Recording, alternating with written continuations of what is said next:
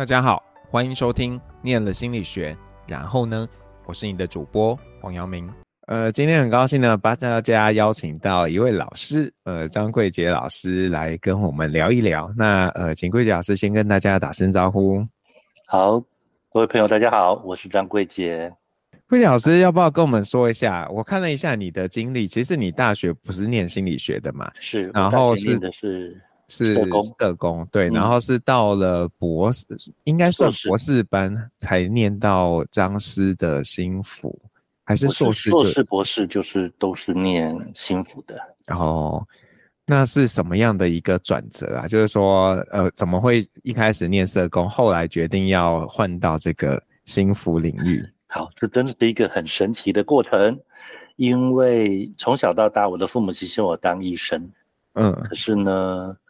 我就不想当医生，那医生心理系当时跟医学院是摆在一起的嘛，嗯嗯，所以我虽然对心理学很有兴趣，但是我知道我如果去念了，呃，丙组或者就第三类组，我应该会被推进去念我不想念的东西，于是我在高中我就决定选择社会组就读，然后。就是闹了一些家庭革命了，然后去找我的辅导老师跟我的父母亲说，嗯、我不想念自然组。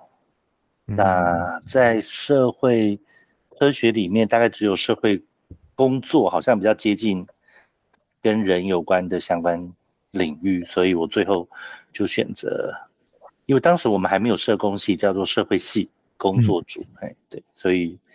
那时候进去，那当时我们的老师有很多心理学的专家，像张本胜老师啊，嗯，对，然后王行、郑玉英，就是一堆心理学的专家，都是我的年少时代的养分，嗯，于是我大概就从小就就累积着，好像我应该回到跟人工作比较有直接关系的科系，所以我的硕士、博士才转念回。咨商这件事，那家里对你这样的转换有什么样的想法？对，我十六岁半工半读念书，嗯，念完博士，哦，就这个付出的代价就是，呃，我一直念到博士，我的家人才比较接受我不再走那个医生这个领域了，嗯。嗯，所以是一个比较特别的转弯，这样。这也有点久哎、欸，他们 不是应该在你念念完大学的时候就要释怀吗？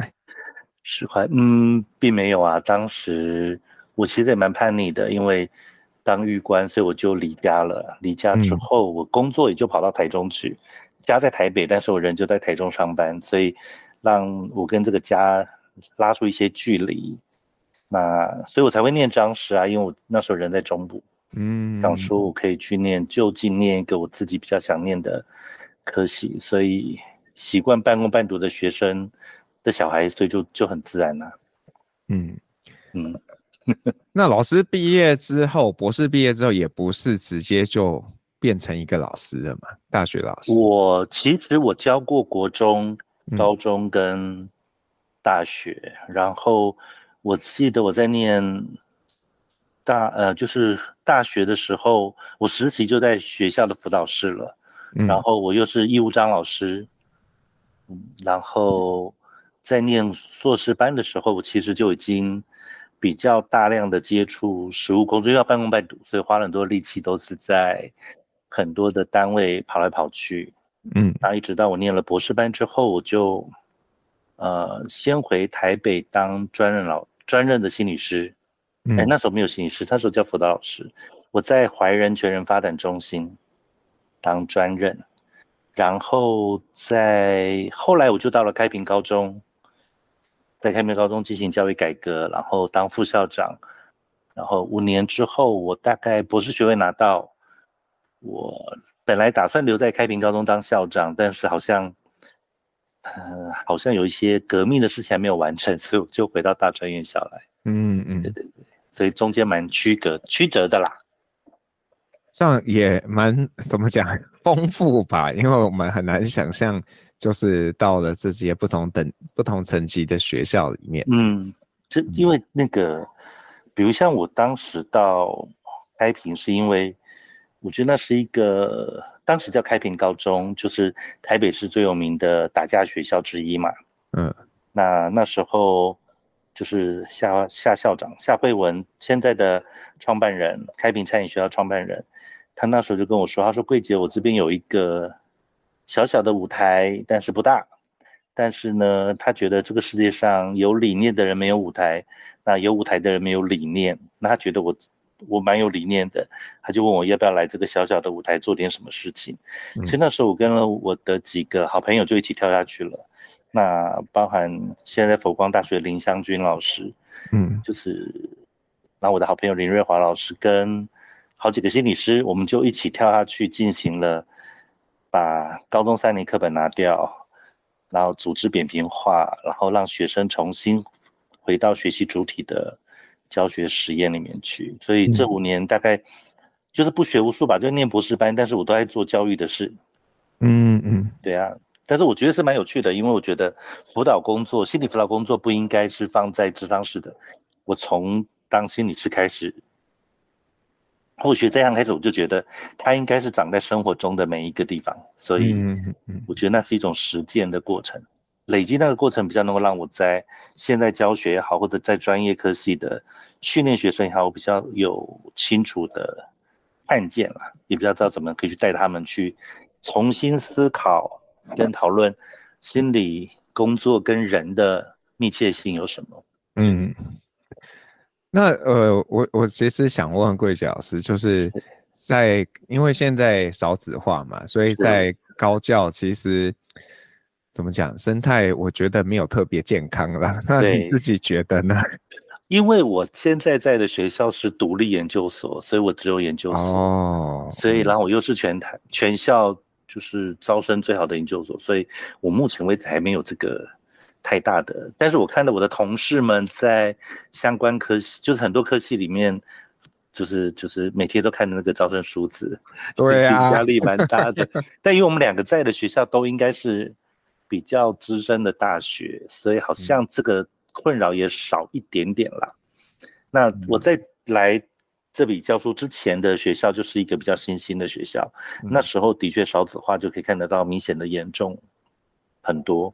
对，那所以我那时候在选择转换学校的时候，就来了一个我我我不需要做大学部招生，我要负责研究所的学校，那我可以专心训练呃心理专业。的从业人员，然后把我自己想要的理念真的带给学生们，所以好像没有太大的困扰在这件事情上面。嗯嗯嗯，对。那我不知道黄老师有没有啦？这样子。嗯，怎么说？心理系当然是相对比较没有了，可是呃，因为我们硕士班毕竟有不同的领域嘛，那有些领域就没有考没有证照的领域，就其实是比较辛苦的。是。就是不能考智商心理师执照的组，就会蛮蛮蛮艰辛的。简单来说是，听过听过，对，我听过这种这种困扰，对对啊。不过我们今天找桂姐老师来呢，并不是要让桂姐老师跟我们谈谈他，对吗？因为桂姐老师其实还有另一个身份呢。那要不要桂姐老师要不要跟我们说一下你的另一个身份？就是我知道黄老师跟我谈的时候是想谈谈催眠这件事情。是催眠这件事情对我来说更是有趣了。就是我拿完博士学位之后，我就一直很困惑一件事情，就是在我们念的心理治疗的相关理论里面，所有的 founder 就是创始人，他们的学经历当中都有一个阶段是学过催眠，可是我们学院里面从来没有教。嗯，那当时的社会在教催眠，大概是牙医学系才会教。然后我就在想说，如果心理大师都有学过催眠，他们才能当大师。那如果我们要当大师，是不是要先去学催眠？就是就这个动机很简单，嘿。然后我就一就是搜寻了一下，踏进去了催眠这个领域去学习。然后在学的过程当中，我真的就比较发现说，哦，它其实是非常运用心理学的基础知识的，嗯，一个一个。我觉得现在被推成一种技术也好，或者是它是一种方法，那可是现在在教催眠的人都不不一定具备有心理专业的相关背景，所以他们无法解释比较人脑的运作，或者是我们在调动人的潜意识机制当中，我需要到什么样子的介入？那语言如何影响一个人这件事情上面，他们比较没有这样子的养分。那我自己在学完之后，花了比较多力气在钻研这件事情上面，那也更多同好共同的讨论，所以慢慢的我就比较成熟在我自己的的。走法啦，就是在国际上面也好，也比较清楚知道说催眠可以用在什么样子的领域里面。那因为 APA 其实有个分会，就是催眠的分会，那我自己有加入。嗯、那他们的研究里面都在谈谈论人的潜意识也好，还有就是脑神经科学对于人的这些东西。那我觉得蛮好玩的。那只是在台湾这件事情上面，好像比较少被认真的看见。那。这几年，就是我带了很多的学生，好心理师们、医生跟老师、社工，就专业助人工作者一起去发展了我们自己对于催眠的一些想法。那我也真的想把催眠变成是一个，就是可以真的帮助人们，然后也没有那么艰深的技术，但他对人的看重是非常重要的。所以，嗯，我如果你问我，就很严肃会讲到催眠这些事上面，因为催眠界的乱象太多。嗯，是啊，因为就这个就感觉就是某种身心灵的呃技术啊，对啊，然后就很多，那你也不知道到底这个人正不正派，然后是，对啊，那那我自己的经验是，呃，当然我们还是对于催眠抱着比较存疑的一个立场了，就会觉得。这个这个科学嘛，嗯，那不知道桂杰老师是怎么看这样的？呃，其实好像有几个老师跟我讨论过这件事情。嗯，那以我自己的研究走的取向比较像，比较是直性研究的，是，就是我我的世界里面认认真的思考是多元真实的这个 reality 对我来说是比较重要的价值，嗯，因为做助人工作者。对我来说，我这世界上没有所谓的一定的客观真实长怎样，但是每一个人所经验的都是他自己非常明确的主观的历程。那催眠就是一个非常个体化的状态，嗯，然后每一个人都有他自己，呃，不断的在他自己碰到的生命议题也好，或者是是困境也好，他都会有他自己解释跟诠释的方式。对，那催眠就是一个很好的介入的方式，可以允许当事人用他自己的真实重新检证、检视这个历程当中到底发生了什么，看见了什么。那透过催眠师跟当事人的合作，我觉得他是可以从这里面找出一个新的可能性。所以，比如像现在市面上比较流行的，像回溯前世今生啊，嗯嗯。那因为我自己很清楚知道，有些宗教信仰是其实是没有前世轮回的。基本概念哈，对。可是因为我自己的博士论文做的就是诠释学用在心理治疗的个体上面的研究，我的博士论文做的就要有趣啦，就是我做的是，我当时认为，呃，个案只见我们这些治疗师一个礼拜只有一个小时，那我凭什么说当事人的改变都是我们心理师的责 任，或者我们我们我们的这些？那所以我的研究里面就在思考，呃。当我的个案不跟我工作的时候，那剩下的时间，那个礼拜的这个小时之外的其他时间，他为他自己多努力，他为他自己做了些什么？嗯、那所以我的研究里面在谈这件事情，所以我用了诠释跟现象的概念，重新去看一个当事人转化的机制。那从这个东西再牵回到我对于催眠的认可，就会是每一个人如何去看待自己生命中的经验，那尤其。叙事取向的治疗出现之后，当事人如何就在他脑海里面如何去说故事这件事情变得很重要。嗯，而催眠就是一个人说故事的方式。那前世今生对我来说就是一个他说故事转译的，就是比较我们讲的隐喻也好，故事也好，他如何去隐喻跟故事在彰显他自己的经验。好，就像我曾经帮过我们家小朋友，他那时候过动，然后在同学在学校里面人际关系不太好。有一天我在帮他做催眠的时候，他跟我描述那个场景是，他说他在森林里面，他是一只尾巴长长、脖子长长的恐龙，然后就说哦，那恐龙在森林里面干什么？他就说他在跟一群小动物玩耍，可这个恐龙有点笨，他就一转身就把兔子打飞了，再一转身 又把小狗给打跑了，然后我就说，所以这只恐龙好无奈哦，他不是故意的，但是所有人都觉得他把大家打伤了。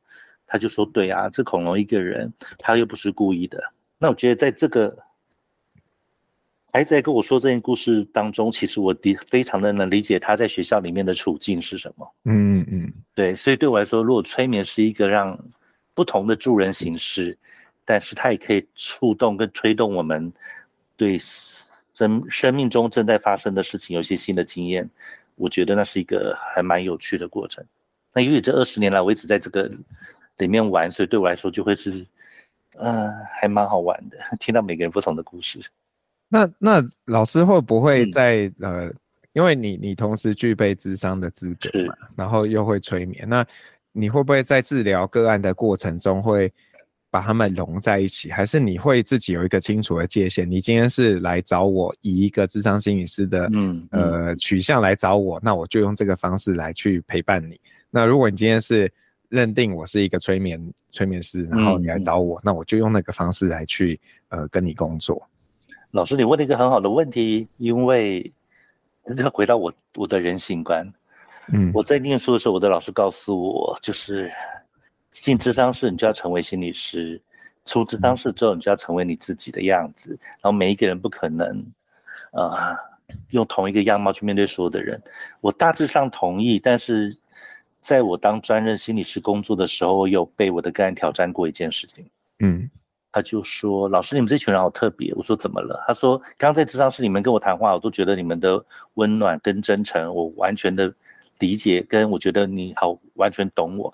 可是每次一走到外面的世界来，我们好像仿佛就不认识一样。”我说：“你们那个界限拉得太清楚，到仿佛我一直在困惑，你们是真的还是假的？”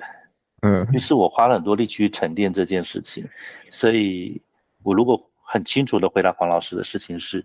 对我来说，催眠跟心理智智商并没有，并没有不清楚的界限，或者是他也没有必要需要界限，因为他就是我，就是我这个人在使用，不管用什么技术，不管我在做伴侣治疗或家族治疗，或在做个别谈话，我就是这么相信我的人，我的人性观跟我的治疗观是非常清晰的，所以。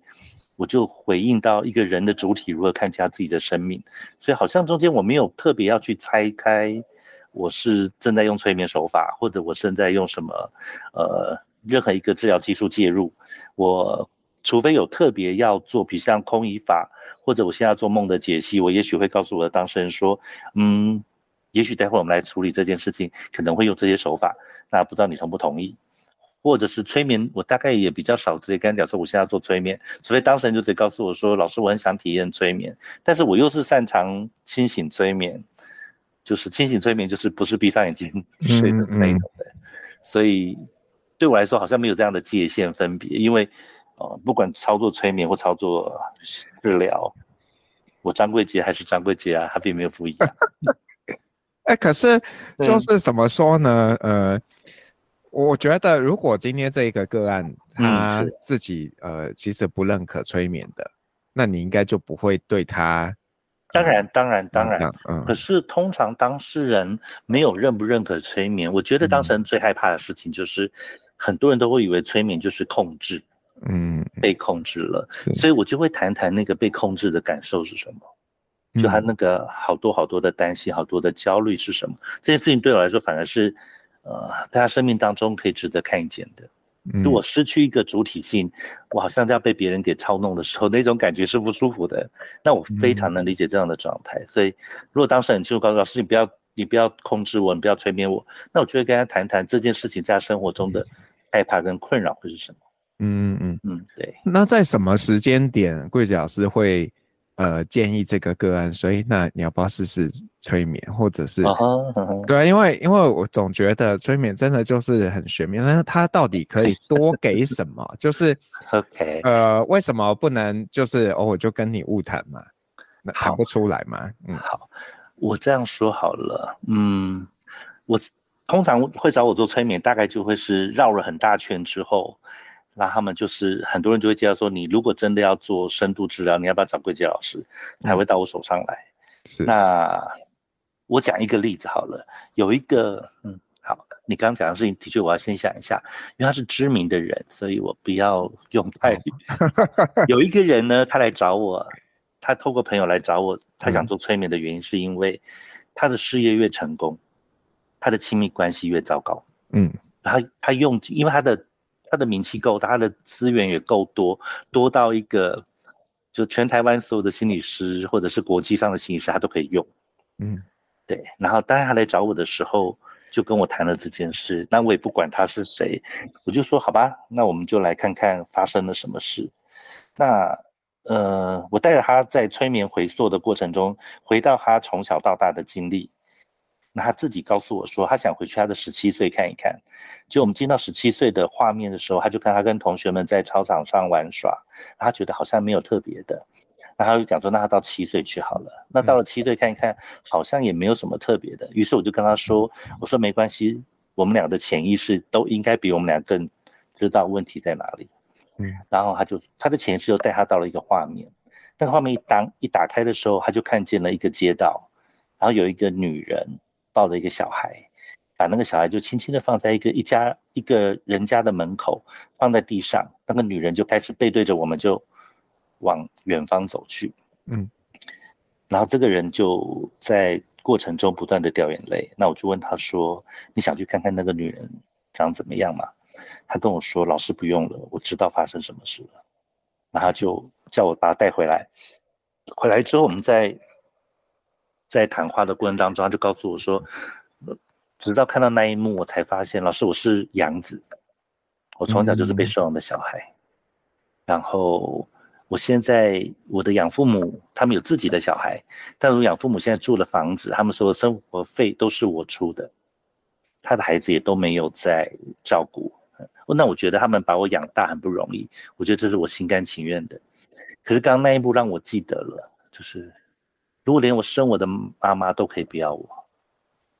嗯，我怎么可能？我我就看到，我就是看着他，我就说，所以当你的名气越大，当你发现自己越成功的时候，那个对于人的不相信，好像就是这么的自动的就出来了。他从那里看见之后，他就决定做一个新的决定。嗯嗯，然后他后面的感情就听起来是蛮顺利的啦。嗯，那所以你问我那个改变的机制是什么？对我来说，这个用谈话谈不出来的。嗯，对，是我们的潜意识引领他。去走向，那有生活中常常很多这样的故事跟这样的例子，所以我大概会真的知道催眠可以超越我们的理性，然后它可以帮助我们去看见生命中比较真实的也好，或者是另外一个不同的的被我们藏起来跟埋起来的记忆。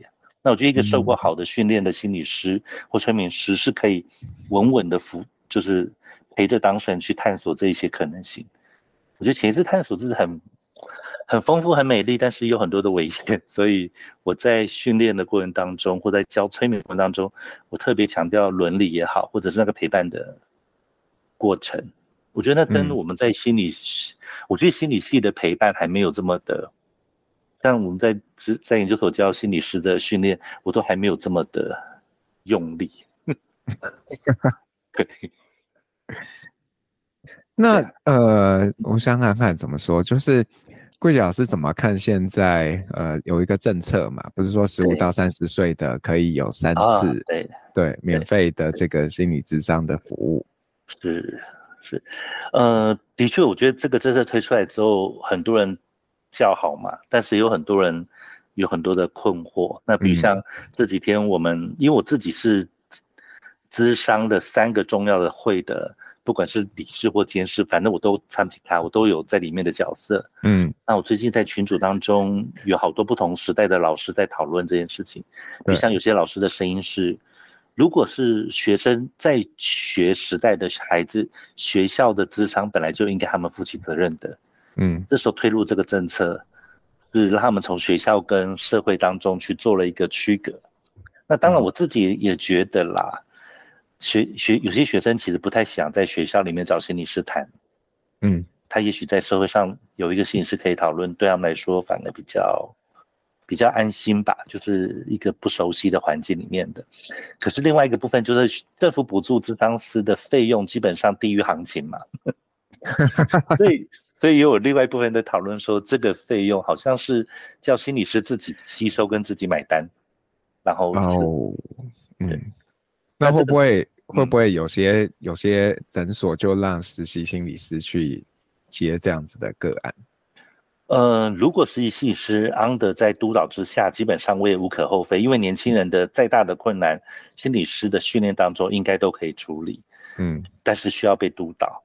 那、嗯、但是因为他这个政策上面并没有规范是用呃，就是证照的咨商心理师或者是实习心理师嘛，他没有规范这件事情。嗯、那我觉得真的就是看各个机构的良心吧。那但是我我如果真的回头来问这政策，其实没有不好，因为我们就是在这几年的调追踪调查发现，就是这个世代的年轻人在生活的无望感，或者是在生活的困境当中，他们的压力普遍变大，然后家人好像也顶不住，或者也无法觉察或无法帮得上忙。嗯，那如果我们把全台湾的心理治疗所、心理治疗所打开来，让这群孩子可以很快的 reach 到这些东西。也许是一个机会，我们可以在那个自杀频繁也好，或者是在这些困顿也好，我觉得有一个试试看有没有可以施力的地方啊。但我只看到卫福部很努力在想做这件事情，然后不管是智商或者是临床或者是实习的，我都觉得也许我们就可以去看看吧。也许需要有一个到明年我们再回来检视这个政策，对于年轻的孩子来说有没有比较被。撑住的的反应，也许这是可以可以观察的，但是我基本上是抱着，就是可以呃看看，然后也可以，如果真的有效果，孩子们愿意走进来走出来，我觉得也许是我们这一群专业助人工作者存在很重要的一个机会吧。嗯嗯嗯嗯，是，对的。不过我我自己会有一。一一点的顾虑就是说，像我们学生一般，如果在学校这个去修复中心的话，大概三次太短了。就是、对，没错。对啊，就很怕开了一半，然后事情没处理完，结果，嗯嗯嗯呃，结果不知道这样是跟没处理相比是好还是不好。Okay. 对啊，有其实智商有一个技术是打包的技巧嘛，就是、嗯，三次基本上对我来说就是一个评估跟跟。这个问题要不要继续往下走？嗯，的的的处理，所以我觉得其实是真的仰赖接案的心理师有没有能力对这一群参参与进来的年轻人做评估，跟做他们议题的打包也好，或者是推介也好，就是他后面可以怎么样再去面对？嗯，对，而不是就停在这三这用三次去解决人生的困难，我觉得其实也是真的蛮难的。对，但是你刚刚的担心，我也同意啦。但是我觉得打包技术是可以用的，因为我们应该都有教吧。对，我我不是那个领域的啊，所以我不知道他们有没有教就是了。对啊，那 那桂姐老师会怎么样看你未来的这个呃治疗之路啊？你觉得？他会智商多一点，还是催眠多一点，还是我就是张桂杰，然后就是这样。目前在市场上面，我就是张贵杰，所以好像也没有差别。就不管找我做伴侣治疗，或做家族治疗，或做催眠的，后就是好像都差不多。那因为我们这一行的好处就是，即便我要退休了，就是就是智商是智商这一行本来就是越老越吃香的行业嘛。嗯，对，那所以。我应该大概，即便退休了，大概也就是当个快乐心理师，然后做想做的事情，然后开想开的课，然后大概这样吧。那我的确没有特别说我要当呃，只是心理师或者催眠师，但是我我们刚跟我跟我一群学生刚跟内政部申请通过全国性的就是催眠的专业发研究发展协会。我我不想要只是做催眠实务，我现在带一群学生想把催眠研究做起来。嗯，对对，我想说，我们也真的就是回应刚刚说的，其实如果没有没有一些科学研究的基础，我觉得很多人真的会无法理解，呃，这个技术到底对人们有什么样子的东西。那我也希望说，我如果离开学校的教职，好歹有一群同好的人一起在做，一起做研究，然后。也许是一件好玩的事情。对，嗯嗯嗯，对，我的我的想法吧。那现在是什么样的一个动力让桂姐老师还留在学校？因为你如果把这些时间都在外面接案，你应该在经济上的收入应该是更丰硕的。是的，对，我不在学校教书，应该是就是会比现在过得更更舒服一点。哦，嗯，我早期的教学是在社工系，嗯，然后兼着心理系的督导啊，上课。那在社工系的教学当中，我一直觉得跨领域非常重要。嗯嗯，我想王老师，像我们在大专院校里面，我最强调跨领域。那我在这个学校里面，我们收的学生就收跨领域学生，所以我跟我的学生讲说，你们永远不要觉得自己前一个学位、前一个学科如何，而是你如何把你过去学的养分跟现在的心理智商整合在一起，那才会是你个人发展的特色。嗯，那我。当时转回到心理系所的原因，就是因为在很多的专业工作当中，或在推动法令的过程当中，因为在社工系教书呢，修改政策跟修改法的几率非常大，所以我自己早年的研究里面，就台湾的寄养家庭制度，在我的前后两个全国的研究里面，台湾的寄养寄养家庭从爱心的寄养家庭到半专业寄养家庭，到寄养家庭的专业化。是我前后有两个研究，十年两个研究去推动政策的调整跟改变。可是，一旦回到心理的相关科系之后，我们的研究反而比较少触及到改变政策跟改变相关的法规也好。那但是因为我累积这样的基础，我当时在谈的时候，各县市都跟我讨论。就是心理师的合作性不太高，就每个心理师都很本位，嗯，于是我就决定回到心理相科系，至少训练一批我觉得新时代的心理师，是他愿意，他可以有跨领域专长，他也能够愿意跟不同专业一起做系统合作的心理师。所以我在我现在的学校里面，我比较强调在我的学生们都要有能力进行跨领域的合作。所以，包含我开的课程，或者我们其他老师开课程，我们都尽量的在跟这个社区里面经呃合作也好，或者让孩子们有机会跟不同的单位做大量的接触。我觉得那个是从小培养，就是在专业养成中，他们有这样子的信念，他们将来成为一个心理师，就不会是只是躲在房间里面接案的心理师，而是有机会看到不同这个风景的心理师。我我是有一些理想，我才我觉得我当时我我。做教育是因为有理想我才回来，不然的话，基本上只是赚钱。对我来说，有更多更有可能赚钱的事情。那我自己对教育是很有想法，不然我不会都在走别人奇怪的路这样。嗯嗯嗯嗯嗯，对，很棒。不过我觉得蛮不容易的，因为这个智商师考试要考很多科目，嗯、然后学生修那些考试的科目就已经疲于奔命了，怎么鼓励他们再往外面再跨一步？嗯，这我觉得是跟老师们的教学设计有关啦。那因为我自己本来就走教学专长的老师，所以我我刚我记得我刚来到这个学校的时候，我的学生写给我的教学回馈就是老师都不太讲课，老师都一直叫我们讨论，老师都一直叫我们报告，老师都一直叫我们做很多事情。那可是到现在，我觉得现在我来到这边第一，今年第要今天八月二号嘛，好，迈向第六年，然后我这这两三年的学生，他们的态度就完全不太一样了。我真的觉得，我当了第四年的主管，我觉得整个系所的反应有一些改变。我的学生也开始觉得，在就是老师不是上课让我们抄笔记或者把课本都讲，我说我跟他们说，课本从来就不是我要讲的东西。我说你们是研究生，从不会到会是你的工作，不是我的工作。老师的工作就是陪伴你在做知识探索、专业探索当中的陪伴者，然后。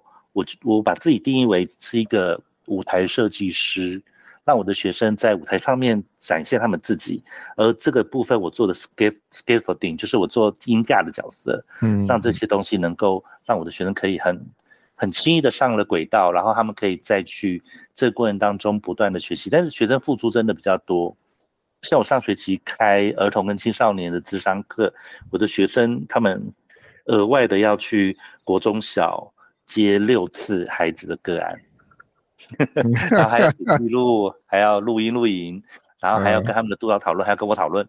所以其实我付出时间蛮多的，就是除了行政工作之外，大部分在跟每个孩子约他们的个案讨论。那我那门课有五十个人修，我觉得我疯了。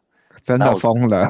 对，但是我觉得我的学生从那一次的经验当中，他们真心的看见哦，原来跟陪伴孩子的成就，有些孩有些人本来说老师，我对青少年没没兴趣，对儿童没兴趣，但在那个历程当中，突然发现原来陪伴是有有意义的。嗯嗯嗯，我说先不说我们陪伴帮了孩子什么，而是我们被孩子陪伴，重新去整理我们自己的童年跟儿青春期的经验，那也是个重要的成长跟学习。是，对，所以我觉得是老师们的热情，其实也会引领孩子们有不同的实践的可能性啦。就是这我自己很努力在做的事。嗯嗯，对啊，感觉那个在帮贵所招生呢，就是。呃。我我们现在，我那天在说，在看，呃，去年我们的招生，因为疫情期间嘛，对，去年我们的招生报名人数应该是全所有私立学校里面的第一名。嗯嗯嗯，对，因为第一个是多元啦，然后我们招生学生也多，但是也许我们几个老师认真的教学有被看见这样。嗯嗯嗯，对。那呃，我想就是请桂姐老师呢，呃，就是。给一些给两类人建议，有一类的人可能是高中生，他觉得他想念心理学，是，这是这一类的人。然后另外呢是给已经在念心理学的人你会分别给他们什么建议？嗯，一个如果正在选择生命中哪一个科系，大学科系是我想念的，如果想念心理系，嗯、我觉得很多现在年轻人好多人都想念心理系，啊、我想他们可以先想想，他们想在心理系得到什么样的养分。嗯，对，然后。如果是认识自己跟了解自己，你花四年时间只是认识自己跟了解自己，好可惜。然后我觉得大学四年就是一个看见自己可以去，呃，有什么样的可能性。然后我会鼓励现在孩子多元的选修，嗯，然后跨领域的选修，在不同的领域当中。呃，我自己看未来的趋势，大概纯科学、纯纯纯心理、纯社会、纯社工人会越来越少。嗯。我觉得是那个不同的专长可能会有一些新的可能性，或者他们那个时代会跟我们当年念书的时代不太一样。对，那我觉得这个部分是培养自己多元的兴趣吧。然后，如果能够在大学中找到生命的导师，就是有些老师可以好好的连接，我觉得那是一个非常非常非常重要的事情。就是如果有老师愿意停下来多花点力气跟你好好的讨论，那我觉得那会有一些不同的的发展。那至于已经在念心理系的同学，我真的觉得就是就像我跟黄老师，我们两个是完全后来是选择完全不同的专业取向。嗯，但我觉得再怎么说，找到自己真的很有兴趣的去去去做选择是重要的啦。那不然的话，就是真的也是啊。去，我不知道贵校有没有多元选修的学分。我是鼓励学生去多元选修，然后去看看外系、外院的不同的资源跟他们的视框长得有什么不一样。嗯。那我觉得这个是各种可以认识的样貌，心理学是其中一种，不是唯一的一种。那就像我一直要求学生要有社会学的眼光、政治学的眼光、经济学的眼光，甚至于是科学的眼光。我觉得这些眼光可以帮助我们丰富未来的世界。而我永远相信，不管是国中还是正在念心理系的孩子、高中的孩子，他们都会比我们更优秀啦。因为我觉得未来世界是是是在他们手上的。那我是很嗯、呃、努力的探索吧，多元的探索。嗯，这是我比较能够给出来的。一点点，好，谢谢谢谢贵姐老师。其实现在大学都蛮多那种学程的跨领域的学程，嗯、那辅大其实也蛮多的。我知道现在几乎每个学校都要打这种招牌，跨领域的，对啊，因为很像现在的孩子总会担心他只会一个东西，很像不太行，那就是要多、嗯、多几个东西，然后会比较有利。对，对，那呃。就是我不知道有没有什么东西是刚刚在过程中桂姐老师没有机会讲到，但是你很想跟大家分享的，也也没有哎、欸，我觉得就是谢谢你有机会让我跟大家分享一下我比较独特的 过程，好像比较严肃一点点。不会、啊，那如果如果有有听众听了桂姐老师关于催眠的分享，然后想要去上课的话。他们有什么管道吗？呃，就是在，就是在，脸书或 IG 里面查，就是蓝海催眠研究机构，嗯，呃，就可以了，因为就可以找到我们。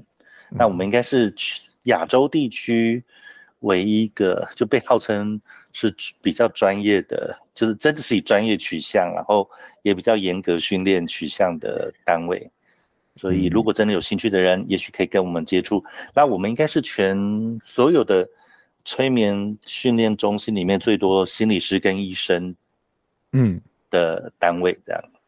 那他们需要具备什么样的资格或能力，才可以去上这样的课？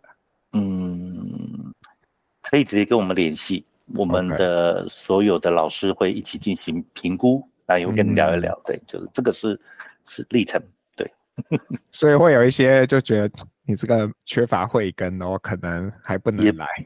呃，我会让他知，就是我可能会分几个，一个部分是自助，就是我学完之后可以帮上自己的忙。嗯，那就像我常常去演讲的时候说，催眠你唯一最好的就是得到的好处就是好好的放松，好好的睡觉。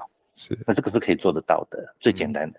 然后如果再进一步，你想要成为助人，那我们很多学生是。